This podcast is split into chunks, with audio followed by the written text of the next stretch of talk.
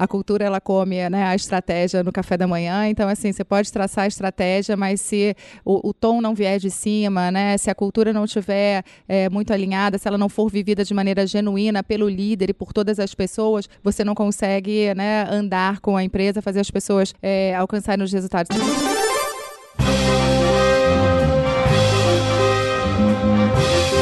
Eu sou Paulo Silveira. Eu sou o Rodrigo Dantas. E esse é o Like a Voz.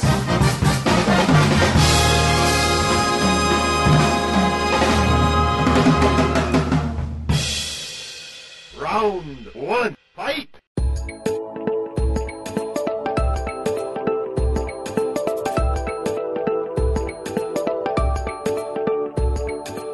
Hoje o Lacabós está muito especial. Quem está aqui comigo hoje é o Adriano Almeida, da Alura, e a gente vai falar com a Fiamma Zarif, diretora-geral do Twitter no Brasil. Ela é nossa boss de hoje. Fiamma, o Twitter está há quanto tempo no Brasil e quanto tempo você tem de Twitter? Eu tô no Twitter já há quatro anos e o Twitter está no Brasil há sete anos. Então a gente uh, começou uh, né, as operações aqui há sete anos atrás. Eu comecei aqui como head de agência, né, eu não entrei liderando a operação e uh, em 2017 né, eu fui convidada para assumir a, a, liderança da, da operação aqui no Brasil. E Fiamma, como que como que o Twitter ganha dinheiro, né, aqui dentro, aqui no Brasil? É, qual que é o modelo de negócio de vocês? Que tipo de clientes, né, que vocês atendem? Empresa, agência? Como que funciona? O modelo de negócio é todo baseado em publicidade. Né? A gente trabalha com né, os maiores anunciantes do país, e aí em diferentes segmentos, em diferentes verticais. Aí estamos falando de empresas de, de telecomunicações, né, de consumo, é, no setor automotivo. E a gente trabalha muito com as agências, né, com as agências de publicidade, espelhando tudo que a gente faz é, com os clientes, né, trabalhando a, a quatro mãos com as agências para a gente criar campanhas que tenham a ver com a, com a natureza do Twitter. Isso é uma curiosidade que as pessoas têm, né? Porque o Twitter não chegou é, com monetização aqui. Ele chegou com uma plataforma e depois que ele encontrou um jeito de vender aqui no Brasil, não foi isso? Não, na verdade a gente já chegou com esse, ah, tinha com isso? esse modelo, Ah. sim, com um modelo baseado em, em publicidade, Ah, em venda de anúncio. Acho que as pessoas têm muita curiosidade de saber como é que é a cultura do Twitter. Eu sou um usuário do Twitter, o Adriano também, quem tá todo mundo aqui na sala usa. E como é que é a cultura por trás, assim? Tem uma liberdade, tem uma hierarquia? É, eu costumo dizer assim que a gente- quando a gente está falando de cultura e missão, elas não podem ser palavras, né, escritas na, na parede que a gente não e geralmente a gente encontra muitas empresas que ainda têm esse esse conceito. E o que eu encontrei aqui no Twitter foi uma cultura extremamente eh, colaborativa, aberta, diversa e que ela é, é efetivamente praticada no dia a dia. Na verdade, a gente reflete na nossa força de trabalho, na forma como a gente eh, trabalha aqui no Twitter, a, a natureza da nossa plataforma. Então, quando você para para pensar no Twitter, você tem milhões de pessoas entrando na plataforma diariamente, né? E são pessoas que estão em diferentes países, diferentes raças, diferentes gêneros, né? Idades, eh, opiniões, e elas convivem na plataforma, elas eh, aumentam o repertório delas cultural, elas discutem, e a gente quer refletir essa diversidade, essa colaboração, essa discussão, é uma discussão construtiva, né, que leve a gente para frente é, dentro do Twitter. Então é, é, é uma cultura que valoriza muito isso, principalmente a colaboração. Eu costumo dizer que o meu, a a minha liderança aqui foi um grande desafio que eu tive de liderança, é liderar pela influência e não pela autoridade. Por que, que eu falo isso? Porque eu, na verdade, no Brasil eu tenho área de vendas que se reporta diretamente a mim. Eu tenho mais de 10 áreas aqui no Twitter que elas se reportam para fora. Então elas têm um dotted para mim, é, mas elas não se reportam para mim. E eu preciso fazer com que, né, com que essas pessoas elas acreditem na estratégia, porque a gente tem um resultado, né, para atingir no, no final do ano e que elas trabalhem alinhadas com a área de vendas. Então é, isso é, você só consegue fazer isso quando você tem colaboração, integração e quando você traz as pessoas para fazerem parte dessa é, da, da concepção da estratégia, porque senão elas sabotam, né? Assim, se, se as pessoas não se sentem parte, elas nem se reportam a você, elas vão sabotar. Então, a forma como a gente é, trabalha aqui no Twitter, ela é muito colaborativa, ela é de, ela é de integração, é de tirar o melhor das pessoas, é, é conectar, né? É uma, é uma forma de, de conexão. Isso é delicioso, porque gera uma tensão criativa que eu acho que só traz é, melhores resultados, né, para para a empresa. E hoje, essa, fazer essa cultura né, entre vários países, é, hoje, quantos colaboradores, né, existem dentro do Twitter e mais ou menos que países e mais ou menos que países, né, tão tem tem headquarters, tipo o Brasil assim, por exemplo. Hoje a gente está com aproximadamente 4.300 é, colaboradores né, ao redor do mundo e a gente tem operações né, nos Estados Unidos, é, UK, Japão, estamos na China, né, não estamos aqui só no Brasil, estamos na América Latina, Canadá. Então a gente tem aí cerca de 35 escritórios espalhados pelo, pelo mundo e a gente tem muita troca né, entre esses escritórios. Eu acho que esse é o grande. É, é, é muito bacana trabalhar numa empresa global, pela, principalmente numa empresa global que é aberta né, e que promove esse tipo de, de troca. Para dar um exemplo, ontem eu estava conversando com o novo Managing Director da Índia. Ele acabou de chegar é, no Twitter e ele marcou um one-on-one comigo porque ele queria entender como é que, até que a gente tem muita similaridade, né, em termos de, né, de, de, de volumes de, de mercado emergente, né, dos desafios que a gente tem. Então ele ligou e falou, Fiamma, como é que você lidera, como é que você se organiza, né, como é que você montou as suas, as suas verticais. É claro que ele vai adaptar né, é, isso para a realidade local, mas essa troca é sensacional. Eu falei, olha, você não ligou é, só para saber de mim, eu vou querer daqui a pouco, vamos ter essa troca, né? Eu vou ligar daqui a três, quatro meses, eu vou querer saber tudo que você implantou. Então isso você pode fazer a qualquer momento, né? Eu posso fazer com outro é, Managing Director em qualquer lugar do mundo, eu posso fazer com o Jack Dorsey, eu posso fazer... Né? Esteve aqui no Brasil, né? Com, né? Teve nessa sala aqui. Que, tá esteve aqui no Brasil, exatamente. A gente, o Jack está rodando o mundo no que a gente chama de Twip Tour, né? Ele está tá visitando os escritórios e isso é, é, uma coisa muito bacana dele, porque é, você ficar nos Estados Unidos, né? Sentado né, no, no escritório em São Francisco ou em Nova York, numa empresa global, você não consegue né, entender a cultura, entender como é que as pessoas pensam, como é que as pessoas trabalham, como é que é, ele pode extrair o melhor das pessoas, do, dos recursos que a gente tem em cada, em cada país, né, para alavancar a empresa.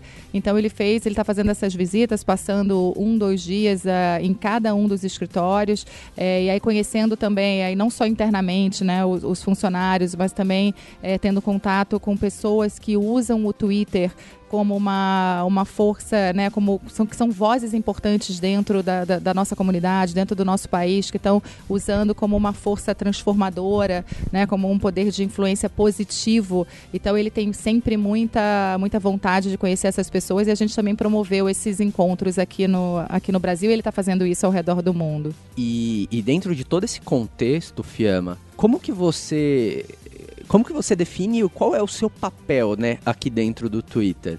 A gente fala, ah, é Managing Director, né, mas em, outras, em outros termos, né, em termos mais práticos, é, qual, que é o, qual que é o papel da Fiamma dentro do, dentro do Twitter? A primeira coisa, sem dúvida nenhuma, é zelar pela cultura, né, zelar, zelar por essa cultura, porque sem a cultura, né, se a gente tem a, a frase célebre, né, que é a, a cultura, ela come, né, a estratégia no café da manhã, então, assim, você pode traçar a estratégia, mas se o, o tom não vier de cima, né? Se a cultura não estiver é, muito alinhada, se ela não for vivida de maneira genuína pelo líder e por todas as pessoas, você não consegue né, andar com a empresa, fazer as pessoas é, alcançarem os resultados. Então, zelar por essa cultura maravilhosa que a gente tem no Twitter é sem dúvida nenhuma a minha primeira, né, é o meu primeiro papel aqui dentro do Twitter. Segundo, trabalhar em parceria com, né, com os meus anunciantes, com as agências de publicidade, com os parceiros de conteúdo que a gente tem no Brasil e sempre associado aos modelos, de, aos objetivos de negócio desses clientes e alavancar a indústria né, digital dentro do, do país, a fazer né, os negócios crescerem aqui no país. E terceiro, sempre reforçar o posicionamento do Twitter, né? Reforçar o que, que a gente é, qual é o propósito da plataforma.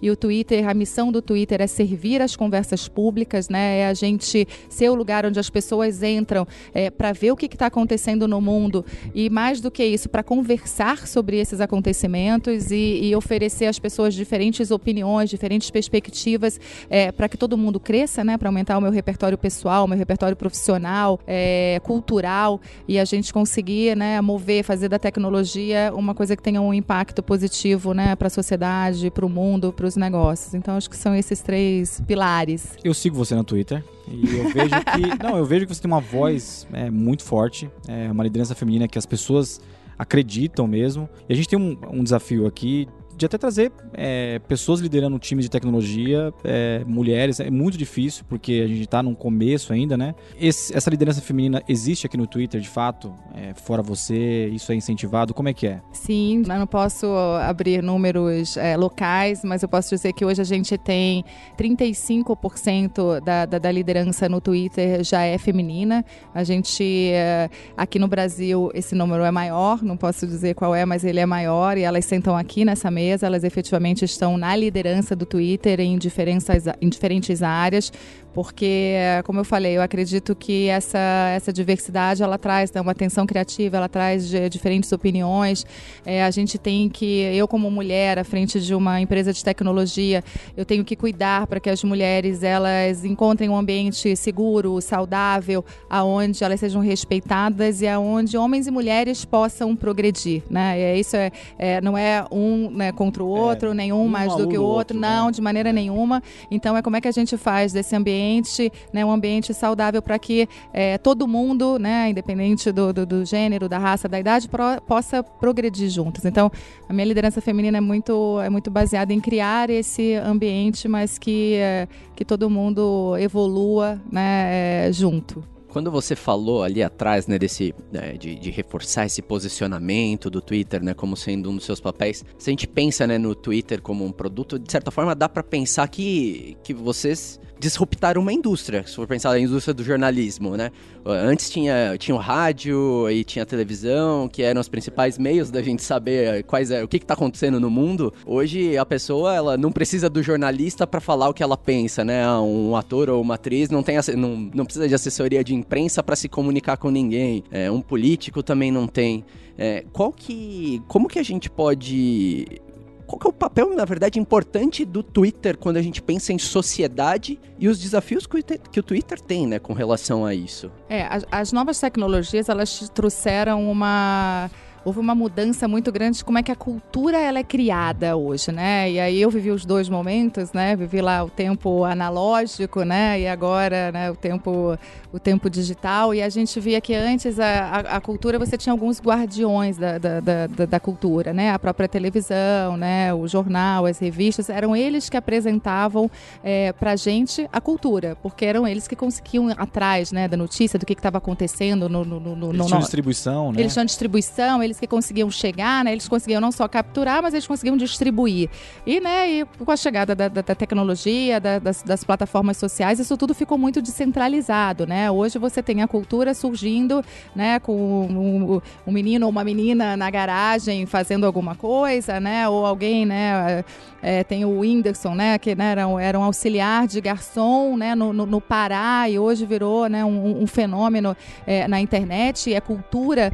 Então, é, é, o, o, papel do Twitter é exatamente esse, né? A gente também democratizou essas vozes, né? A gente traz essa, essa cultura. Eu costumo dizer que o Twitter ele é o zeitgeist em tempo real, porque tudo que está acontecendo Nossa, no mundo é, é ele acontece no Twitter primeiro. Agora, os meus grandes usuários são jornalistas, né? Assim, sim, a gente sim, tem uma, uma comunidade de jornalistas, é, é, ela é fortíssima dentro do Twitter, né? Eles trazem não só os veículos estão dentro do Twitter, mas os jornalistas estão trazendo também também as suas vozes, que são vozes né, importantíssimas né, para a gente trazer a credibilidade, para a gente garantir a democracia, para a gente trazer diversidade de, de, opiniões. A gente tem vários eventos que a gente faz é, junto com os jornalistas. A gente tem oito jornalistas sentados aqui dentro do Twitter, que são jornalistas, eles não criam é, notícias, mas eles curam notícias. Ah, né? Então, assim, se aconteceu alguma coisa, algum fato relevante no país, eles procuram é, as, as notícias, os tweets que foram feitos, obviamente, por pessoas idôneas e que tragam sempre as duas faces né, da moeda para que você possa formar a sua opinião. Então a gente trabalha de uma maneira muito, né, trazendo, sendo esse zeitgeist em tempo cultural, mas isso não anula de maneira nenhuma né, o, o trabalho dos jornalistas, que é importantíssimo para a gente, né, para trazer essa credibilidade, né, para trazer a notícia e para formar também é, a opinião das pessoas.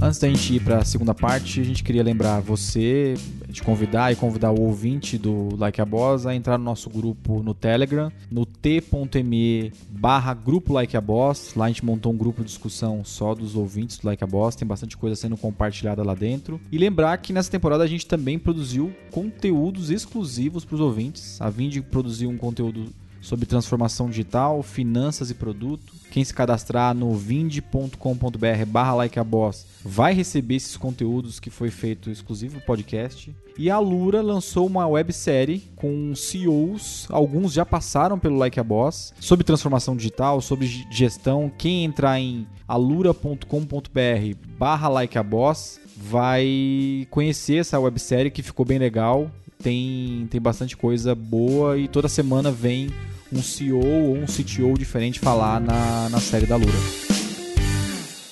Round two, fight!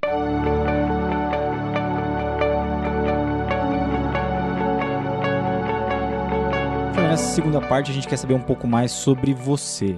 É, qual que é o seu background, o que, que você estudou, se você tinha uma, uma, uma, carreira diferente, caiu nessa, nessa área de mídia, depois foi pro Twitter. Olha, eu costumo dizer quando eu começo a falar da minha carreira, né, são 100 anos de solidão. É uma Gabriel Garcia Marques, e agora vocês vão ter que uh, escutar, porque lá vai. Eu tento sempre resumir, mas foi bastante Não precisa.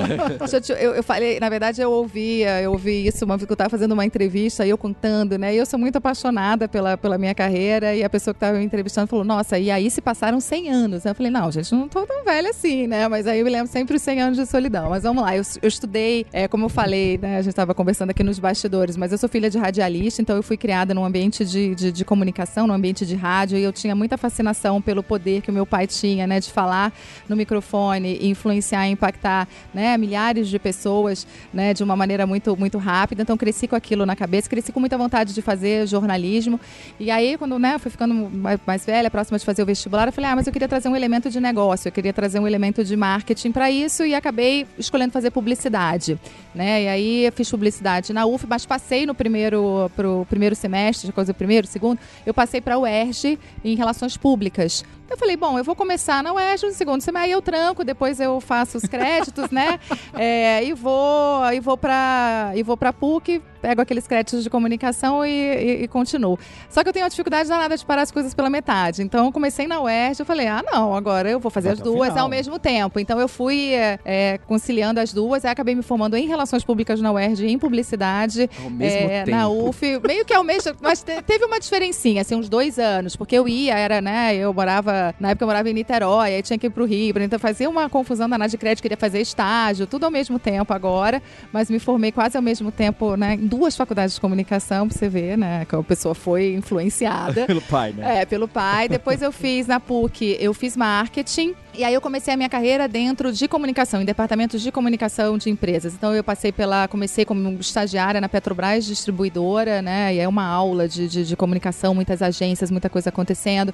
Fui para o Banco Boa Vista, que né, era um banco tra muito tradicional no, no, Rio de Janeiro, onde eu fiquei quatro Olha anos. só. Eu não sei se vocês se lembram, né? Época de é, que o mercado financeiro era, era bem forte no, no, no Rio. E lá foi que a minha. Era no Leblon, né? Minha, era no. Não, era ali na Candelária. Na Candelária. Era no centro Ah, da no cidade. centro mesmo, né? Isso. E foi lá que a minha carreira começou a cruzar com a tecnologia. Por quê?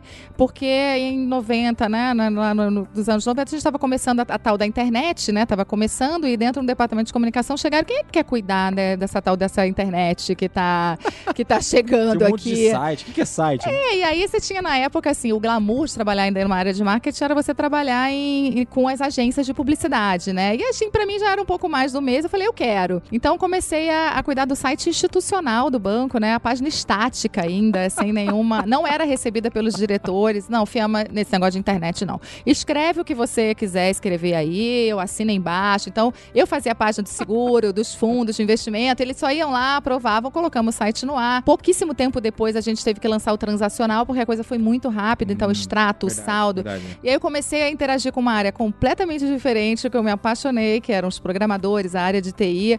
E aí a minha carreira começou a ficar muito pautada. Botamos o site transacional, veio o bug do milênio, que também falei assim, gente, que isso? Vai parar o mundo, vai acabar tudo, as máquinas, a internet, vai.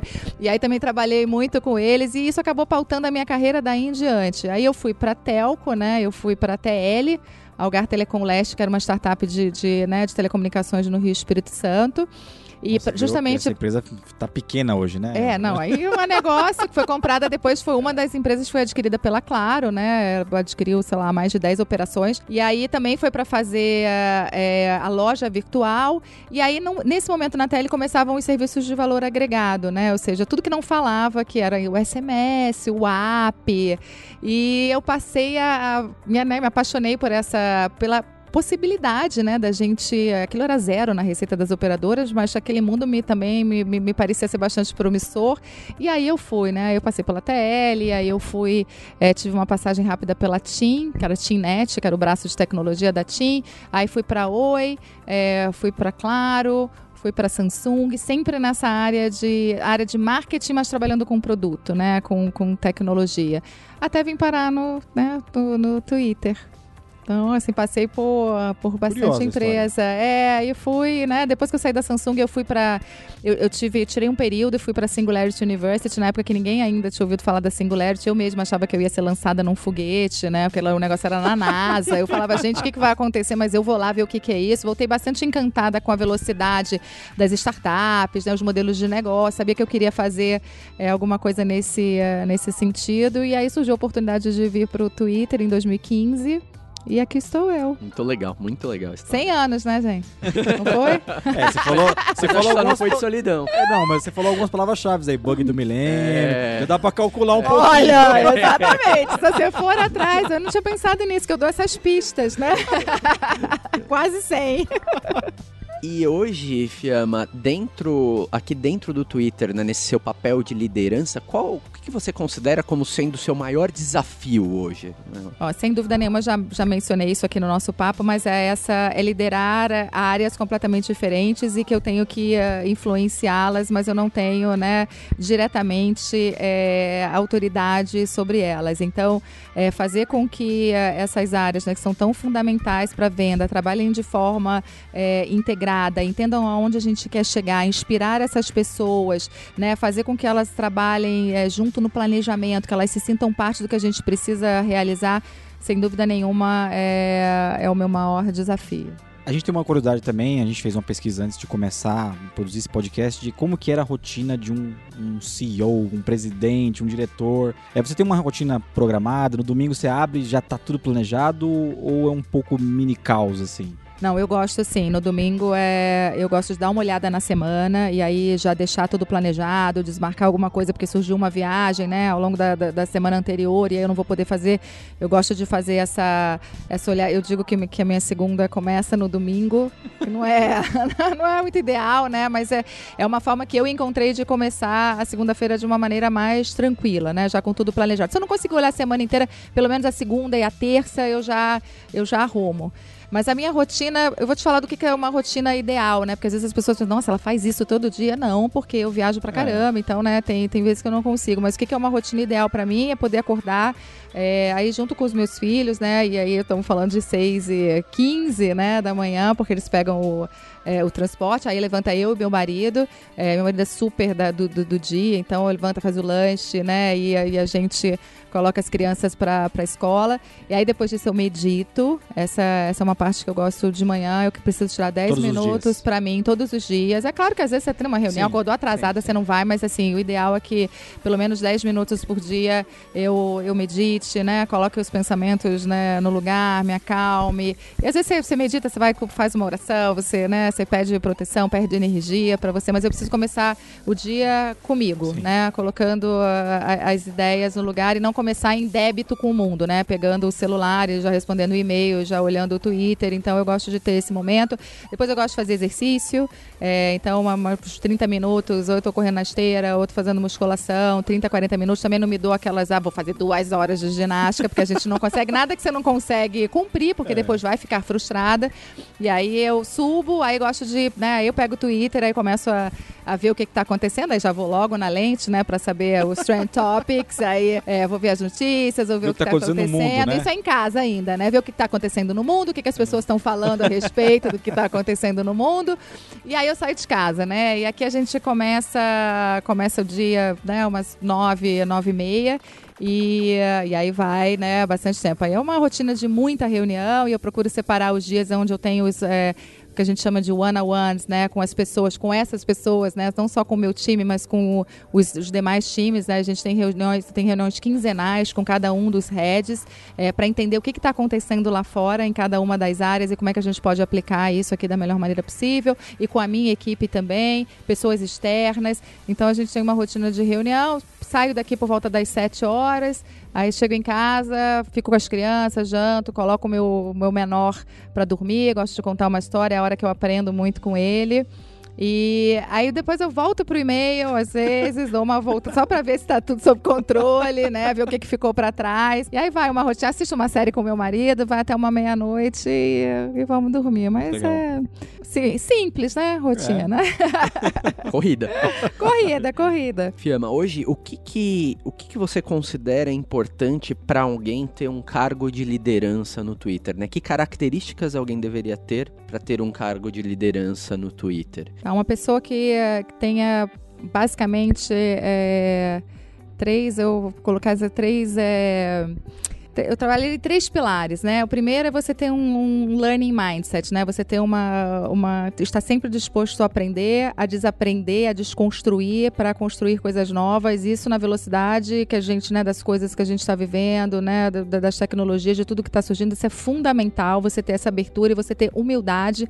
Eu estou sempre aprendendo. Eu tenho, às vezes, os estagiários, né, perguntam assim: "Mas o que, que você está com esse caderninho anotando, né? A CEO anota a coisa". Eu falei: "Anoto. Eu estou sempre aprendendo aprendendo com vocês. E eu acho que a gente não pode perder esta, essa humildade, essa abertura é, de estar tá aprendendo o tempo inteiro. Então, isso para mim é fundamental. Ter uma capacidade de adaptação também gigante. As coisas estão mudando muito rapidamente, mudam os modelos, mudam, uh, mudam os estilos de, de, de, liderança, mudam os produtos, mudam os serviços. A gente precisa se adaptar de uma maneira muito rápida. Não tem, é, não tem que ficar batendo, não, eu vou trabalhar desse jeito. É não, como é que a gente, né? Como é que a gente se adapta, como é que a gente gente muda e como é que a gente faz o negócio é, girar com, essa, com esse novo elemento, com essa nova informação é, que a gente tem. E o terceiro é, é trabalhar em rede. Isso cada vez é, é, é mais primordial num profissional, é saber é, fazer as pessoas colaborarem, pessoas diferentes, sem que isso tome, tire a velocidade do negócio, porque quando você bota pessoas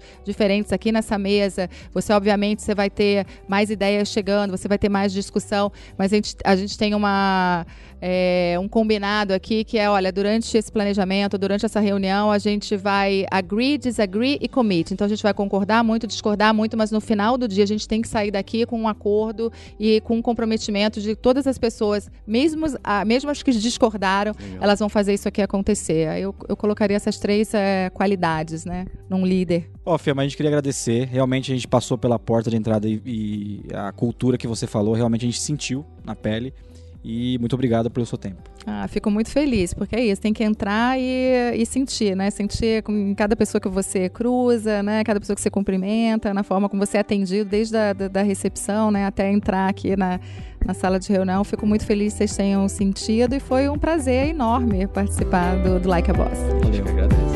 Um abraço. Legal essa história da, do Twitter no Brasil, né, Adriano? A gente quer lembrar que essa temporada também tem um apoio especial do Distrito. O Distrito é uma plataforma de inovação aplicada. Eles têm feito um trabalho muito legal em conteúdo. Quem quiser conhecer um pouco mais do trabalho do Distrito, vai em distrito.me. É, eu tenho acompanhado diariamente o que eles vêm produzindo.